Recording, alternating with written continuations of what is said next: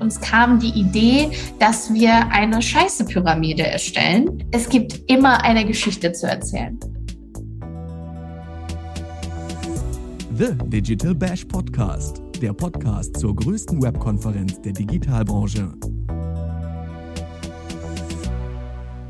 Kann man aus jedem Thema guten Social Media Content machen?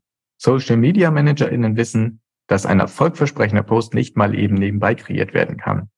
Doch wie sieht es mit Posts zu Aspekten aus, die auf den ersten Blick wenig Engagement-Potenzial auf LinkedIn, TikTok und Co. haben? Ich bin Niklas Lewandzig aus der Online-Marketing.de Redaktion und dieser Frage gehen wir heute im Podcast nach. Schon bei unserem Digital Bash Be Creative hat Sarah Sunderbrink ihre Praxistipps für unterhaltsamen, informativen und emotionalen Social Media Content geteilt.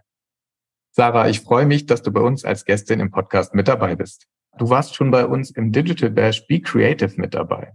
Und meine erste Frage ist, wie findest du eigentlich Inspiration für die Erstellung von Social Media Content, insbesondere bei sperrigen Themen? Und was sind eigentlich unmögliche Themen, von denen du im Bash gesprochen hast? Ja, hi, erstmal vielen, vielen Dank für die Einladung. Ich freue mich wahnsinnig, äh, hier zu sein, dass wir nochmal jetzt eine kleine Gesprächsrunde machen in eurem Podcast zu den Themen, die wir schon so ein bisschen angerissen haben im Digital Bash Format. Genau, also wo finde ich meine Inspiration? Tatsächlich ist es ganz unterschiedlich. Also so das typische, ich glaube, das kennen Social Media ManagerInnen auch ganz gut, durch Social Media scrollen, nochmal für bestimmte Keywords eben auf die Suche gehen. Das kann ganz banal einfach sein, das Ganze mal good old school auch bei Google einzutackern und dann mal zu gucken, was kommt da eigentlich. Aber natürlich das Ganze auch innerhalb von Social Media zu suchen, sich von Content Creatern inspirieren zu lassen beim Wettbewerb vorbeizuschauen. Das ist auch mal eine ganz gute Idee, um da mal zu gucken, wie gehen die mit manchen Themen um. Und dann hilft mir persönlich, aber das weiß, da weiß ich, da bin ich in einer Luxussituation, weil das bestimmt auch nicht alle Social Media ManagerInnen, die jetzt gerade zuhören, zur Verfügung haben. Ich habe ein ganz fantastisches Team. Wir nehmen uns tatsächlich auch Zeit für Brainstormings und sind dann einfach für bestimmte Themen, für bestimmte Kampagnen, Promotions, für bestimmte, sagen wir mal, Problem- und Fragestellungen, die unser Unternehmen uns auch immer mal wieder so vor die Füße wirft, dann gemeinsam auch unterwegs und gemeinsam im Team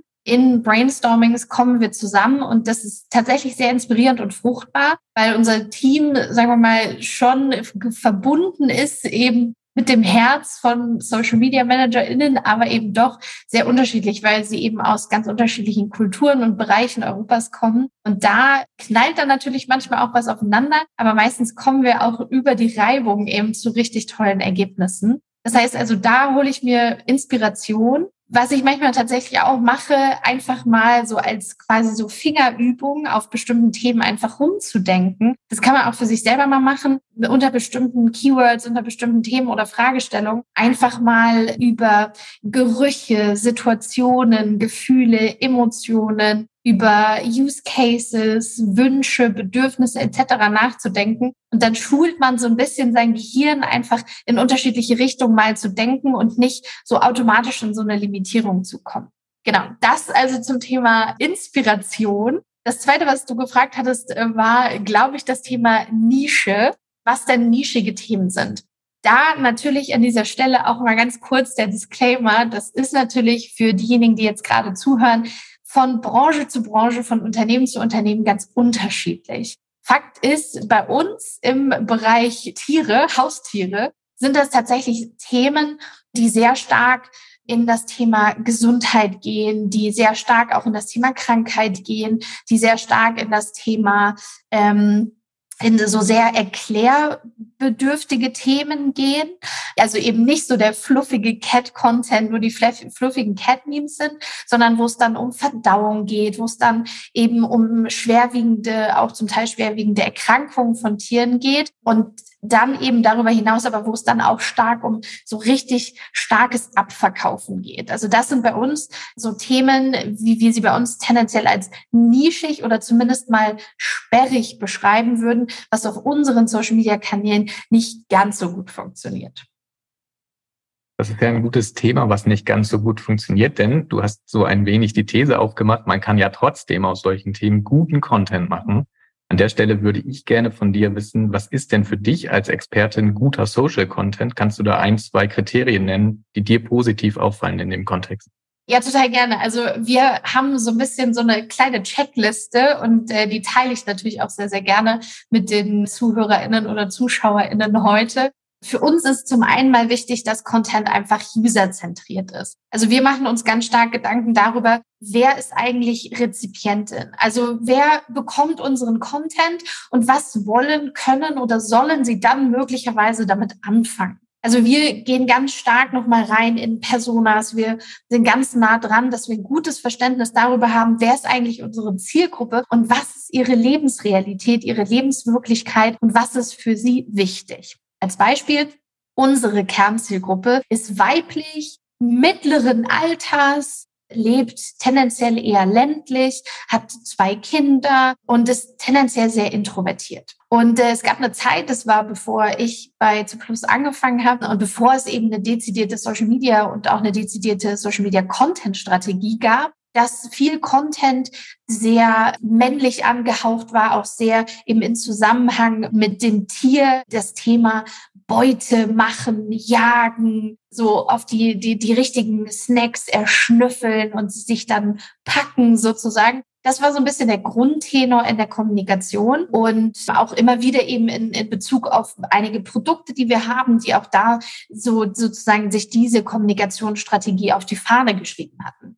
Und das hat zu relativ wenig Erfolg geführt, weil unsere Zielgruppe in ihrer Persönlichkeitsstruktur und in ihrer Lebensrealität anders gestrickt ist. Also für uns ein ganz wichtiger Faktor das Thema User Centricity.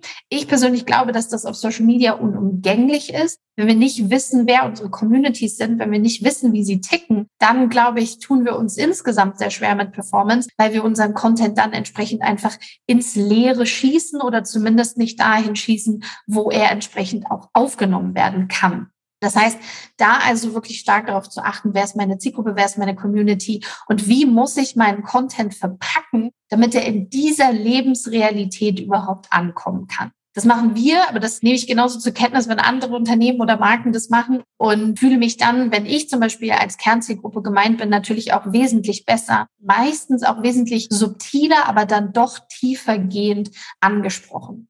Und der zweite Faktor, der für uns ganz wichtig ist, ist das Thema kanalspezifisch zu agieren. Das heißt auch da zu schauen, wie muss ich Content produzieren für Facebook, für Instagram, für den Feed, für die Stories, für die Reels und aber dann natürlich auch TikTok oder eben möglicherweise auch Pinterest. Alles, was wir sozusagen an Spielwiese als Social Media ManagerInnen zur Verfügung haben, da eben entsprechend zu gucken, dass ich das auf den entsprechenden Kanal spezifisch adaptiere. Dann, was auch noch auf unserer Checkliste steht, ist das ganze Thema Emotionalität. Da wird es jetzt ein bisschen tricky, weil natürlich gibt es auch Unternehmen oder Marken, die sagen, oh, na ja, Emotionen jetzt bei uns eher weniger. Wir sind ja eher die Experten oder wir halten das informativ. Das ist durchaus ein Ansatz, den man auf jeden Fall fahren kann. Und Expertenstatus kann natürlich auch ein wichtiger Treiber sein, warum Content konsumiert wird. Aber auch da, was dahinter steckt, ist ja eine Form von emotionaler Bindung im Sinne von, ich vertraue jemandem. Ich habe Vertrauen, dass ich da sicher bin. Ich habe Vertrauen, dass ich da die richtigen Informationen bekomme. Ich habe Vertrauen, dass ich da gut behandelt werde. Das heißt also, wir dürfen uns schon auch immer noch mal, da bin ich der festen Überzeugung, Gedanken darüber machen, was ist die emotionale Ebene in unserem Content und in unserem Storytelling. Und das heißt jetzt natürlich nicht, dass wir alle auf Teufel komm raus die allerlustigsten Memes spielen müssen oder wir müssen immer auf die Tränendrüse drücken. Aber das bedeutet schon, uns Gedanken darüber zu machen, wo kann ich emotionale Trigger entsprechend setzen. Genau. Das sind so die drei ersten, die auf unserer Liste stehen. Ich hätte theoretisch noch drei weitere, aber da kommen wir bestimmt auch im Rest des Gesprächs auch noch mal drauf zu sprechen.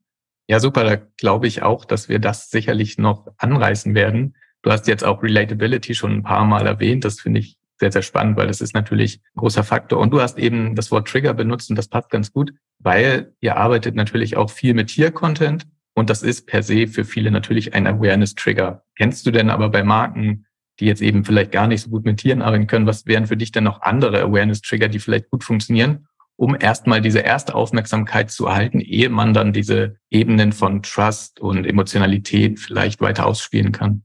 Ja, das ist eine fantastische Frage. Ähm, ich bin neben meiner Tätigkeit für Zu Plus auch noch als Trainerin unterwegs für Social Media und Influencer Marketing und bin da ab und zu mal bei verschiedenen Unternehmen zu Gast und bringe da tatsächlich auch immer so eine, so eine kleine Übung mit, die haben wir so bei zu Plus so ein bisschen uns entwickelt, beziehungsweise die habe ich so, so ein bisschen mitgebracht, weil, weil ich sie schon immer als ein, ein ganz gutes Modell eben fand, um nochmal zu überprüfen, ob es denn tatsächlich diesen Hook gibt, ob es tatsächlich diesen Triggerpunkt gibt.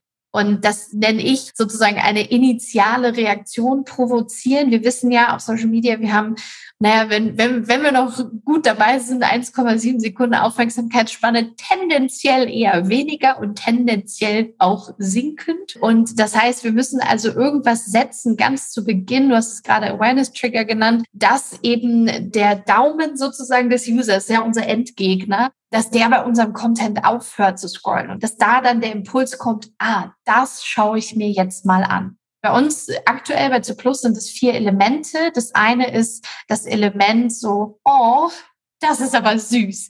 So, das funktioniert natürlich super gut, weil ähm, süßer Katzen-Content, süßer Welpen-Content ist da natürlich prädestiniert.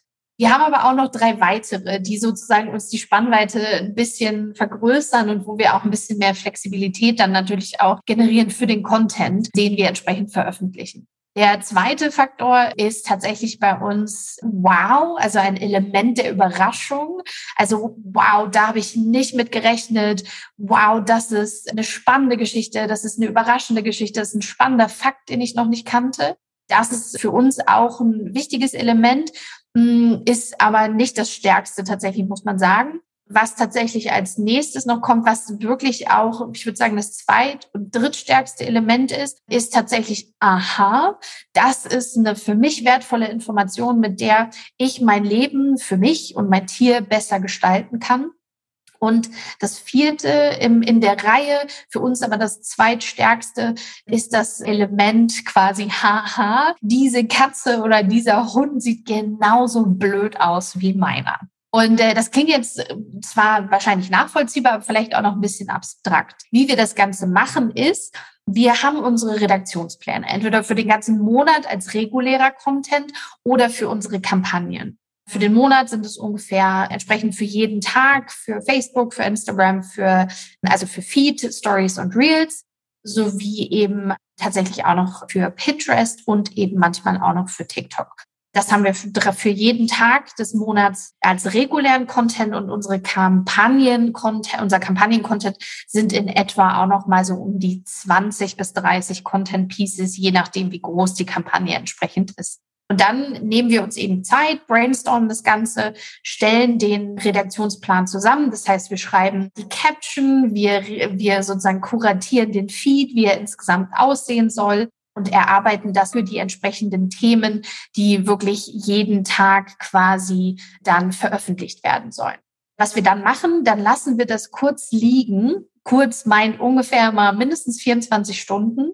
Und dann geht das an KollegInnen. Also das überprüfe ich dann nicht nochmal selber. Das kann ich schon auch machen, aber der Haupt sozusagen Überprüfer oder Prüfer, der ist dann nochmal eine Kollegin, jemand, der den Content nicht selber geschrieben hat. Und da wird dann eben nochmal entsprechend überprüft, ist da wirklich dieser Awareness-Trigger. Also geht da sofort eine Reaktion an wir wechseln uns da immer durch, gucken dann eben entsprechend, kriegen wir da den Trigger, kriegen wir da die Emotion, kriegen wir da diesen Moment, dass wir sagen, boah, da will ich jetzt aber mehr drüber wissen oder das will ich mir anschauen oder das finde ich total süß oder das erheitert mich, das finde ich lustig. Und wenn das der Fall ist, wunderbar, dann bleibt der Content, wie er ist. Wenn das nicht der Fall ist, markieren wir uns das und dann überarbeiten wir nochmal, dass wir eben immer sozusagen in der Situation sind, dass dieser Hook, dass dieser Awareness-Trigger auch tatsächlich sitzt.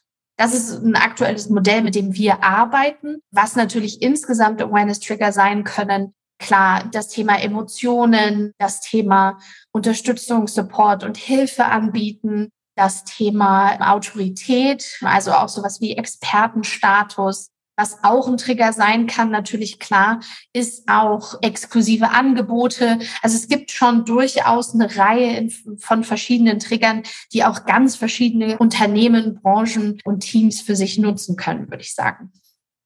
Hast du denn ein Beispiel vielleicht für einen Post zu einem besonders nischigen Thema, der dir mal sehr positiv aufgefallen ist. Denn viele wissen natürlich, okay, mit Emotionalität, mit lustigen Themen kann ich erreichen, aber äh, wenn man da mal direkt etwas vor Augen und jetzt in den Ohren hat, ist es natürlich nochmal spannender. Von uns oder von einem ganz anderen Unternehmen? Sowohl als auch, falls dir was einfällt. Ja, also tatsächlich bei uns war es, da bin ich, bin ich selber ein kleines bisschen stolz. Man darf ja auch stolz auf seinen eigenen Content sein, nicht wahr? Ähm, ja. Und haben wir, also ich, ähm, das hatte ich, glaube ich, ein kleines bisschen im Digital Bash schon erzählt. Aber für alle, die heute zuhören und die Session vielleicht nicht mitbekommen haben, sage ich es nochmal gerne.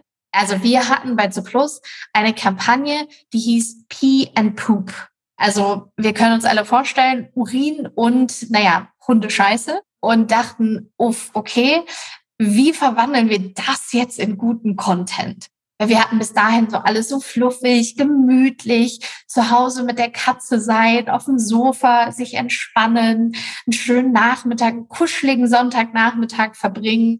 Und diese Pee-and-Poop-Kampagne sollte aber tatsächlich auch eine sehr informative werden, die sehr auf den Expertenstatus einzahlen sollte. Und da dachten wir so, naja, Herausforderung angenommen, wie können wir das in guten Content verwandeln? Und haben dann ganz viel gebrainstormt und uns kam die Idee, dass wir eine Scheiße-Pyramide erstellen von sozusagen Kaninchen, Hund und Katze, wer wie oft am Tag eigentlich muss wir hatten wahnsinnig Spaß beim Brainstorming, das muss man schon auch dazu sagen. Dann irgendwann, als der Groschen gefallen ist, wir müssen nur den richtigen Spin finden und es ein bisschen charmant machen und interaktiv, unterhaltsam. Und das war tatsächlich das über die gesamte Kampagne hinweg erfolgreichste Content Piece weil es hatte sowohl ein informatives Element, es hatte ein Element von, oh wow, damit hätte ich jetzt nicht gerechnet, dass ich jetzt hier bei C Plus auf dem Kanal die Scheiße-Pyramide vorfinde. Und es hatte halt auch so einen gewissen humoristischen Aspekt. Also da würde ich sagen, das war für uns schon eine gewisse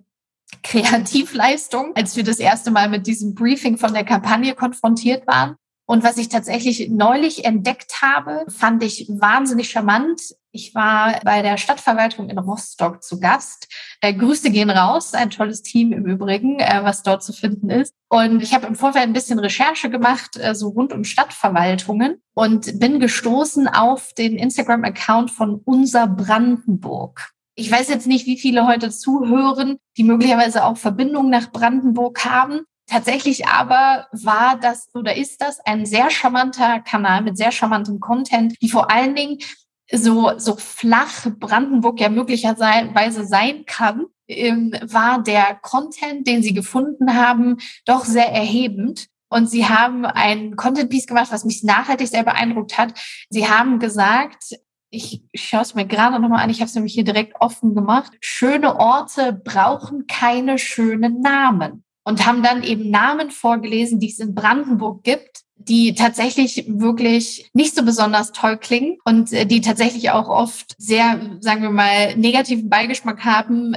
Also es gibt einen Ort, ich glaube, den erinnere ich, äh, der hieß Kotzen. So, da haben sie sich einfach aus aus der Region Namen rausgesucht ähm, und es dann eben wirklich auch sehr charmant vorgetragen und daraus eine Geschichte gestrickt. Und das fand ich sehr beeindruckend, weil ich nicht gedacht hätte, dass man aus solchen Städten und aus solchen Namen so viel rausholen kann. Ja, total spannende Idee auch. Das heißt, Kontextualisierung und auch Relatability sind mhm. da zwei Faktoren, die sicherlich bei den Publika dann funktionieren können. Mhm. In dem Kontext glaubst du, dass man das auch mit KI-Tools so ein bisschen fördern kann? Nicht unbedingt die Erstellung einzelnen Posts, Captions, Visuals. Das geht natürlich auch inzwischen schon mit vielen Tools, aber vielleicht auch einfach die Ideenfindung, dass man sich da einfach inspirieren lässt und sagt, schauen wir mal, was andere gemacht haben, schauen wir mal, was eine kreative Herangehensweise sein kann. Denn das ist natürlich etwas, über das man häufig stolpert. Also mir geht das genauso, wenn ich etwas Überraschendes oder ähm, ja auch völlig aus dem Muster vielleicht herausfallendes sehe, dann bleibe ich zumindest erstmal mit der Aufmerksamkeit auf dem Post. Mhm. Absolut. Also ich glaube, da kann eben KI auch tatsächlich unterstützend beitragen. Das glaube ich schon. Ich glaube, man muss schon für sich mal überprüfen und auch sozusagen dann lernen, die richtigen Fragen zu stellen. Das ist, glaube ich, dann wichtig. Das ist ja auch eine viel geführte Diskussion so, welche Prompts schreibe ich, wie kann ich das am besten lernen und so. Aber ich glaube schon, dass das da wirklich wenn man sich darauf einlässt, auch nochmal Kreativität einfach triggern kann. Ich merke das bei mir selber. Ich schreibe wahnsinnig gerne selbst. Aber manchmal steht man ja auch einfach da wie so der Ochs vom Berg und denkt sich, ey, ich bin jetzt seit fast vier Jahren bei C Plus und dann denke ich natürlich manchmal, pff, okay, den Witz habe ich schon gemacht, den Witz habe ich schon gemacht, den Witz habe ich schon gemacht. So, was könnte ich, was könnte ich noch über Katzen erzählen? Und dann natürlich da sich KI zur Hilfe zu nehmen, um da nochmal neue Impulse zu setzen oder auch KI zur Hilfe zu nehmen, um da auch nochmal so ein bisschen möglicherweise in den Wettbewerb hinein zu recherchieren oder auch in äh, die Branche generell rein zu recherchieren, in der man sich eben aufhält, kann, glaube ich, nur zuträglich sein. Und mir ist es schon auch das ein oder andere Mal passiert, dass ich dachte, ah nee, so klingt's gar nicht gut, aber das hat jetzt gerade für mich einen anderen Impuls gesetzt, da vielleicht nochmal drüber nachzudenken oder vielleicht nochmal einen Schritt in die Richtung zu gehen. deswegen äh, kann ich für mich auf jeden Fall schon sagen, und wir nehmen das auch so bei uns im Team an, dass das natürlich nicht unsere gesamte Arbeit ersetzt, das kann es nicht und das wollen wir logischerweise auch nicht, weil wir mögen natürlich auch unseren Job sehr gerne und die Kreativität, die da mit sich ähm, oder die da mitkommt. Aber dass wir auf jeden Fall für uns das als Unterstützung einfach auch angenommen haben, was hilft einfach für diesen Recherche und für auch für kreative Impulse. Ja. ja Kreativität noch einmal als Stichwort. Also wir haben ja zum Beispiel schon das eine oder andere Mal über Katzen gesprochen, über Inhalte, sowas wie Brandenburg. Das sind natürlich Themen, mit denen sich sehr viele Menschen per se verbunden fühlen. Es gibt jetzt auch offensichtlich Produkte und Leistungen, die für Social Media prädestiniert sind. Also an Beauty denke ich da an Fitness und auch Themen, die wahrscheinlich schwieriger zu präsentieren sind. Fangen wir mal bei Praxisbesuchen an, was vielleicht auch Menschen eher abschreckt. Gibt es für dich Kategorien, die in den sozialen Medien eigentlich kaum Aussichten auf Erfolg haben oder glaubst du eher, dass jede Geschichte so ein bisschen Social Media Potenzial hat? Also ich bin ja überzeugte Geschichtenerzählerin. Deswegen denke ich, eigentlich hat jede Geschichte Potenzial. Also wo ich natürlich für mich persönlich einfach Abstand nehme oder nehmen möchte, ist natürlich, was das ganze Thema Krieg, Waffen, Tierversuche etc. betrifft, so das sind natürlich also wahnsinnig schwierige Themen, inhaltlich wie möglicherweise auch noch auf anderen Ebenen. Aber ansonsten, wenn wir über sowas sprechen wie Praxisbesuche, wenn wir über sowas sprechen wie Baumaschinen, wenn wir über sowas sprechen wie Maschinenbauer, dann glaube ich schon, dass da überall Potenzial drin steckt. Also ich bin ja immer wieder eben als Trainerin in verschiedenen Unternehmen tätig und ich bin auch als Trainerin für die Haufe Akademie tätig. Und der Haufe Akademie ist immer so, dass da ein offenes Seminarprogramm gibt, wo dann eben ganz viele verschiedene einfach KollegInnen sich anmelden können und dann kommen die aus den unterschiedlichsten Unternehmen dann sitzen sie da und machen OP-Besteck oder sie machen irgendwie Handcreme oder sie machen irgendwas für Möbel. Also wirklich die unterschiedlichsten Branchen und Unternehmen und Unternehmenstypen sitzen dann in diesen Seminaren drin. Und da bin ich wahnsinnig dankbar, dass ich das machen kann, weil da auch immer wieder, wir machen dann auch immer so eine kleine Brainstorming-Session und gehen auch da rein, was sind ihre Herausforderungen beim Content, was könnte man noch machen. Wir haben natürlich ein sehr straffes Seminar. Es geht einfach so, die machen die ganze Hafenrundfahrt durchs Thema Social Media und Influencer. Aber da kommt auch selbst in der kürzesten Zeit mit der geballten Kraft der Gruppe, das sind in der Regel immer so zwölf Leute, doch schon extrem viel rum. Auch für die, für die so, sozusagen so Themen, wo man sagt, so OP-Besteck keine Ahnung, so im ersten Moment. Aber da kommt erstaunlich viel bei rum, selbst wenn es nur so ein 20-minütiges Brainstorming ist. Deswegen mein Plädoyer, es gibt immer eine Geschichte zu erzählen. Das ist eine wunderbare Aussage.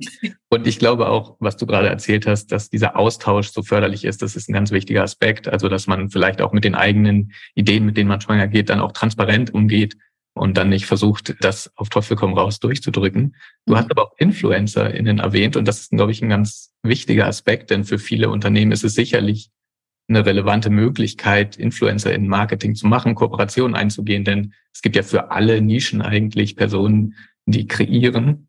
Was glaubst du denn, was ist denn eine sehr gute Möglichkeit für den Community-Aufbau? Sollte man da direkt mal schauen, welche InfluencerInnen es gibt in der eigenen Nische? Und hast du vielleicht auch da ein Beispiel parat, wer das ganz gut umgesetzt hat? Also tatsächlich würde ich sagen, dass die Arbeit mit InfluencerInnen und Content CreatorInnen auf mehreren Ebenen tatsächlich auch sehr fruchtbar sein kann. Zum einen natürlich, weil diese KollegInnen natürlich ganz oft auch am Zahn der Zeit sind und auch wissen, so wie funktioniert guter Content. Gerade eben die Content CreatorInnen auf TikTok nötigen mir da doch großen Respekt ab, dass sie eben wirklich auf schnellste Art und Weise diesen Kanal für sich adaptiert haben, dass sie kreativ sind, dass sie mit Humor arbeiten, mit Überraschung, aber genauso natürlich auch mit Information. Also ich glaube, da kann man erstens mal als Unternehmen auch wahnsinnig viel von diesen kreativen Köpfen entsprechend lernen. Grundsätzlich sind InfluencerInnen und Content CreatorInnen ein toller sozusagen toller Kanal oder eben auch tolle PartnerInnen, so möchte ich es, glaube ich, eher formulieren, um Sichtbarkeit und Bekanntheit für die eigenen, äh, für die eigene Marke, fürs eigene Unternehmen, die eigenen Produkte, Services, Dienstleistungen etc. zu generieren. Ich glaube, weil du auch gerade das Thema Community angesprochen hast, und ich weiß nicht, ob du das weißt, aber es ist mir ein sehr wichtiges Thema. Ich habe gerade ein Buch drüber geschrieben und bin so in den letzten Monaten sehr tief eingestiegen ins ganze Thema Community Building, Community Management. Community ist ein, ist ein Thema, was, glaube ich, viele Unternehmen noch nicht 100 Prozent für sich durchdrungen haben, weil Community bedeutet, einen Raum zu schaffen, wo Menschen sich miteinander verbinden können, wo Menschen einen Mehrwert bekommen, wo Menschen sozusagen ein gemeinsames Ziel haben. Das kann ein Ziel sein, was Themen verwandt mit den Produkten oder mit den Inhalten des Unternehmens ist. Das gemeinsame Ziel kann auch durchaus sozusagen Fandom für das Unternehmen sein. Das geht natürlich auch. Aber es muss ein gemeinsames Ziel geben. Es muss sozusagen Zusammengehörigkeitsgefühl und Zugehörigkeitsgefühl geben. Das, glaube ich, ist für Unternehmen wichtig, das für sich nochmal zu durchdringen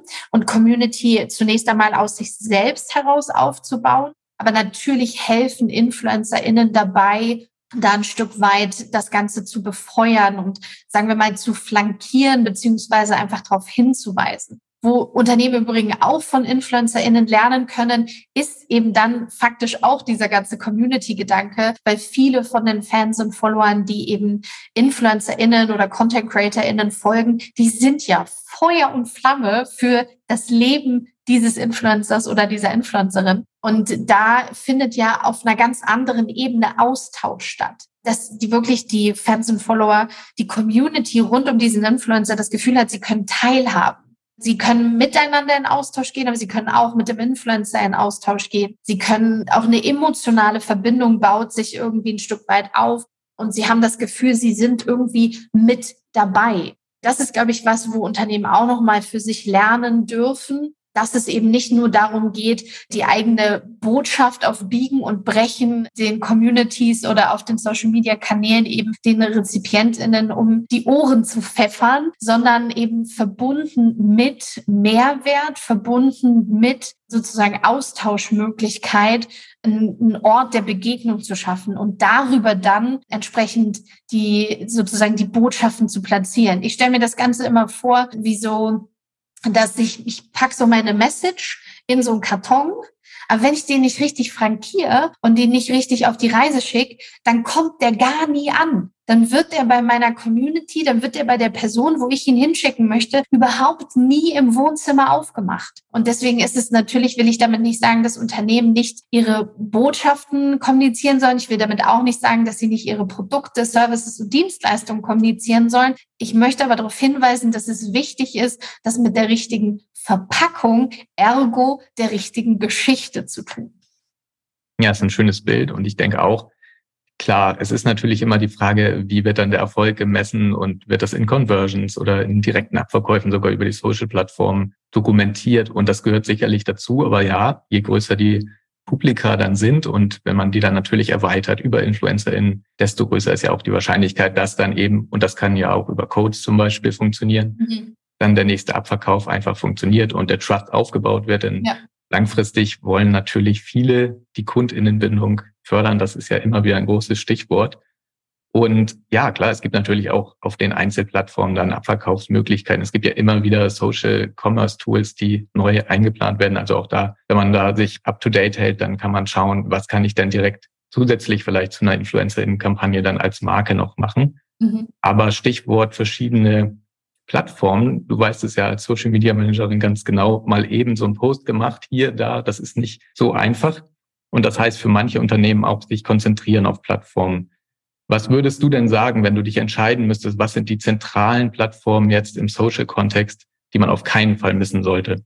Ja, da, da triffst du doch direkt mit, wie sagt man, den Nagel auf den Kopf, so sagt man, glaube ich. Und zwar, da möchte ich jetzt eine Lanze dafür brechen, dass wir uns alle bitte anschauen, welche Kanäle wirklich sinnvoll sind. Ich verstehe das total. Ich bin da absolut genauso. Ich lese ganz viele Newsletter und dann steht da, oh, Threads. Und ich denke, nein, Mist, da müssen wir sofort und Broadcast-Channel auf Instagram brauchen wir auch noch. Das ist jetzt auch neu. Und überhaupt. Und ja, TikTok, Mensch, TikTok müssen jetzt Vollgas geben. Alle sind auf TikTok. Reichweite wird ja quasi hergegeben. Da müssen wir Vollgas geben. Ich ertappe mich dabei selber so, weil ich bin auch jemand, der sagt, oh geil, finde ich cool, will ich auf jeden Fall machen. Gleichzeitig möchte ich ähm, eine Lanze dafür brechen, sich das wirklich nochmal aus einer strategischen Perspektive anzuschauen und auch aus einer realistischen Perspektive anzuschauen. Weil es bringt natürlich keinem was. Wir sind alle eine Sekunde Feuer und Flamme, laufen sofort los, setzen die neuen Kanäle auf und dann funktioniert das einen Monat und danach verschwinden sie in der Versenkung, weil wir das einfach nicht aufrechterhalten können, das Momentum, was wir in dieser ersten Motivationswelle aufgebracht haben. Das heißt, an dieser Stelle wenn es um Kanäle geht, das Ganze auch wirklich strategisch zu betrachten. Erstens, was sind meine Ziele? Was will ich überhaupt mit diesem Kanal anstellen? Zweitens, ist da meine Zielgruppe überhaupt? Gibt es Indikationen, dass sie da schon ist oder dass sie da zumindest sein könnte? Ist der Wettbewerb da? Zeigt mir der Wettbewerb, dass es dafür schon Potenzial gibt, weil die schon da sind? Oder sage ich, Wettbewerb ist noch nicht da, aber da sind die ja selber schuld, deswegen sind wir jetzt die First Mover. Beides möglich, aber auch ein relevanter Gedanke, sich darüber eben entsprechend Gedanken zu machen. Dann natürlich auch nochmal eben nicht nur übergeordnete Ziele, sondern dann auch nochmal wirklich konkret in KPIs zu messen. Was sind denn überhaupt meine grundsätzlichen Ziele, KPIs für das Jahr? Setze ich stark auf Reichweite? Dann überlege ich mir, welcher Kanal bringt mir denn das meiste auf dieses Ziel? Setze ich stark auf Engagements? Was muss ich da machen? setze ich stark auf Video Views, welcher Kanal eignet sich da? Ist mein übergeordnetes Ziel Traffic? Welcher Kanal ist es? Also Traffic kann natürlich sein, Pinterest ist ein super, super Kanal oder Facebook. Wenn es mir um viel Traffic geht, kann ich das über Instagram, kann ich wahrscheinlich wenig gut über TikTok. Wenn es mir aber um starke Reichweitenaufbau geht und es geht mir um viel Video-Views, dann ist möglicherweise TikTok der richtige Kanal. Und dann last but not least auch nochmal ein kleiner Reality-Check, ich habe es gerade schon gesagt, nochmal zu überprüfen, habe ich denn eigentlich die Ressourcen? Was ist realistisch? Und da möchte ich alle Social Media ManagerInnen da draußen ermutigen. Manchmal ist das hart, weil wir kennen alle diese Momente, wo dann unser Vorgesetzter oder unsere Vorgesetzte oder manchmal vielleicht auch direkt der Geschäftsführer oder der CEO vorbeikommt und sagt, nee, jetzt, wir müssen aber direkt auf TikTok. Wir, wir wollen jetzt TikTok oder wir wollen jetzt Threads und dann steht man da und denkt sich so, Mist, eigentlich geht sich's nicht aus, aber gut, wenn, wenn die oberen 10.000 das gerne möchten, dann machen wir das jetzt so. Und da möchte ich tatsächlich ermutigen, das Ganze nochmal strategisch einzuordnen, Erwartungsmanagement zu betreiben. Und da möchte ich ermutigen, auch im Zweifelsfall zu sagen, können wir machen, aber nur mit den und den und den und den Ressourcen. Nur wenn, wenn wir das an Equipment haben, wenn wir damit ausgestattet werden, wenn wir dafür noch zusätzlichen Support haben und so weiter. Weil was oft auch passiert ist, man dann fast so wie zu so einer Salzsäule erstarrt und denkt, okay, machen wir, kriegen wir irgendwie hin. Und das ist was, wo ich finde, da dürfen wir auch uns gerne so ein bisschen mehr auf unsere Hinterbeine stellen und mit mehr Transparenz arbeiten, was denn tatsächlich machbar ist und was nicht. Und da dürfen wir dann nämlich auch gerne sozusagen ein bisschen mehr dafür sorgen, dass wir als Social Media Managerinnen ernst genommen werden mit all den To-Dos und all dem, was wir den ganzen Tag machen im Social Media. Und dass es eben nicht so einfach ist, mal eben schnell einen Post zu machen und dann zack, läuft der Laden auf allen 15 Kanälen, auf denen wir so unterwegs sind. Ja, ganz, ganz wichtiger Punkt hatte ich mir auch als Frage tatsächlich notiert. Also wie viele Leute würdest du denn sagen, braucht eigentlich ein Social Media Team, um eine Marke nachhaltig auf mehreren Kanälen hm. platzieren zu können? Das wäre ja, glaube ich, nochmal ganz, ganz wichtig, vielleicht auch für UnternehmensführerInnen, sich das mal zu überlegen. Denn tatsächlich kann man natürlich überall präsent sein, aber die Frage ist, wie? Du hast es jetzt ausgeführt. Und da sollte man sich natürlich auch mal vielleicht mit Zahlen beschäftigen. Ja, also ich glaube tatsächlich, ich habe mal eine Daumenregel gehört auf einer Konferenz und fand die eigentlich auch ganz passend.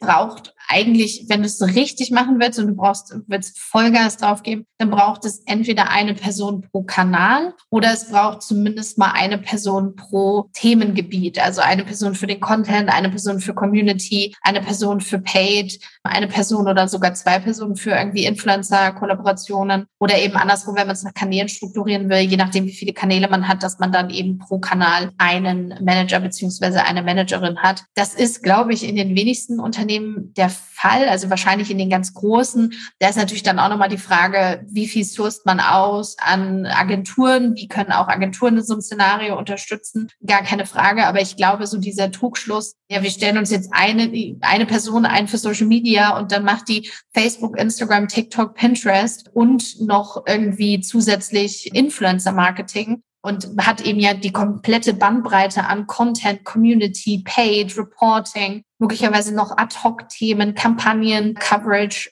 Das ist, glaube ich, das ist ein Trugschluss. Also viele Social Media Managerinnen machen einen bombastischen Job da draußen und versuchen eben alle Zügel in der Hand zu halten. Und dadurch, dass es eben so viele gute Leute von uns gibt, funktioniert es auch eine ganze Weile. Aber ich glaube einfach, dass man damit nicht das ganze Potenzial heben kann und dass es auch unfair ist gegenüber den Social Media ManagerInnen, die aus meiner Sicht auch wirklich da überbordende Erwartungen erfüllen müssen. Und genau, das hat auch für mich ein Stück weit mit damit, glaube ich, zu tun, wie viel Wert auch auf Social Media gelegt wird in den Unternehmen. Und ich glaube, da können viele Unternehmen einfach den Schritt wagen, da für mehr Support und Equipment zu sorgen, weil sind wir uns ganz, also sind wir uns, glaube ich, alle einig, dass auf Social Media wird Kommunikation gemacht, auf Social Media werden Unternehmen gemacht und auf Social Media werden die Trends von morgen gemacht. Also wie viele Content CreatorInnen sind heute erfolgreiche UnternehmerInnen, die aus, auf ihren Accounts gestartet sind und jetzt mittlerweile wirklich millionenschwere Unternehmen haben wie viele Marken haben eine Bekanntheit erreicht, die sie nie zuvor hätten oder haben erreichen können auf anderen klassischen Medien. Also da, glaube ich, dürfen Unternehmen so ein bisschen ins Vertrauen gehen, das Potenzial auf Social Media auch zu schöpfen. Und um Potenzial schöpfen zu können, braucht es Ressourcen. Ja, und ich glaube, andersrum ist es natürlich auch eine gute Möglichkeit, um zum Beispiel Corporate InfluencerInnen mal einzusetzen, hm. vom Unternehmen sozusagen in die sozialen Medien zu gehen und dann, du hast es jetzt auch angesprochen, Storytelling zu betreiben über Persönlichkeiten, die vielleicht dann auch schon bekannt sind, über Persönlichkeiten, die, so wie du zum Beispiel im Podcast, im Digital Bash, als Trainerin auftreten. Ja, das ist natürlich auch für die Marke dann sicherlich noch ein, ein Plus in dem Fall. Und ich glaube auch noch ein wichtiger Aspekt, den man vielleicht auch im Ressourcenkontext noch beachten sollte. Aber weil es direkt um dich ging, habe ich jetzt noch als eine Frage offen für mich. Was ist für dich denn als Social Media Expertin eigentlich der schönste Erfolgsmoment in so einem Social Media Kampagnenkontext oder ja in deinem Arbeitskontext mit diesem Themenbereich?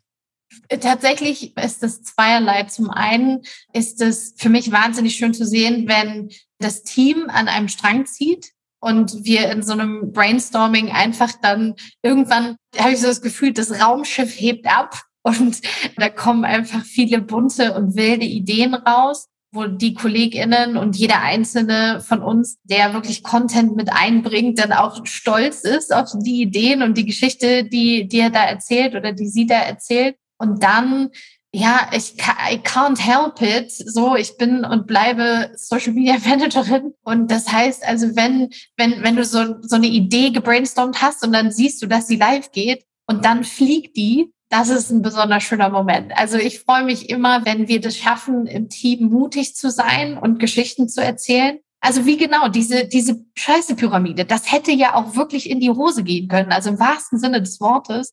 Wenn es das vorher irgendwie eine große Abstimmungsrunde hätte gegeben, dann wäre es vielleicht auch gar nicht veröffentlicht worden, so, weil auch da ist ja immer wieder auch so, vielleicht ist es zu risky und da einfach eben den Mut zu haben, diese Sachen auch umzusetzen und diese Geschichten zu erzählen. Und wenn es dann fliegt und dann gibt es eben die Reichweite und die Engagements und die Kommentare und die Community sagt, Mensch, danke, wie schön, dass wir bei euch so tollen Content haben. Und ihr habt mir heute den Tag versüßt, ich musste lachen, dann bin ich sehr, sehr happy.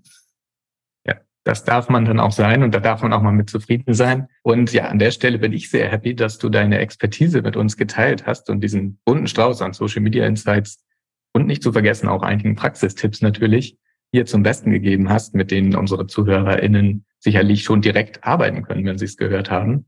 Also es gibt zwar sicherlich das ein oder andere auch sperrige Thema, haben wir gehört, aber es gibt immer kreative Wege, um in den sozialen Medien drüber zu sprechen, Storytelling, Relatability. Es gibt viele Ansätze. Danke, dass du das einmal so aufgedröselt hast. Ich glaube, das ist in dem Kontext dann nochmal ganz, ganz gut, wenn man es direkt hören kann und vielleicht direkt danach umsetzt. Also vielen Dank für deine Expertise. Ganz, ganz lieben Dank, dass ich da sein durfte. Ich habe mich sehr gefreut. Es war ein wunderbares Gespräch mit dir. Vielen Dank für den Raum, für deine Zeit. Und ja, ich hoffe, die ZuhörerInnen, ZuschauerInnen können einiges mitnehmen und bei Fragen natürlich einfach immer gerne fragen. Danke, das ist ein schönes Schlusswort. Damit verabschieden wir uns vom Digital Bash Podcast und wünschen dir einen tollen Tag.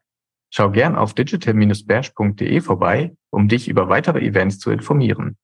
Noch mehr ExpertInnen-Insights findest du in den weiteren Folgen des Digital Bash Podcast und natürlich auf onlinemarketing.de. Tschüss. The Digital Bash Podcast wird präsentiert von onlinemarketing.de, dein wichtigster Touchpoint zur Digitalbranche.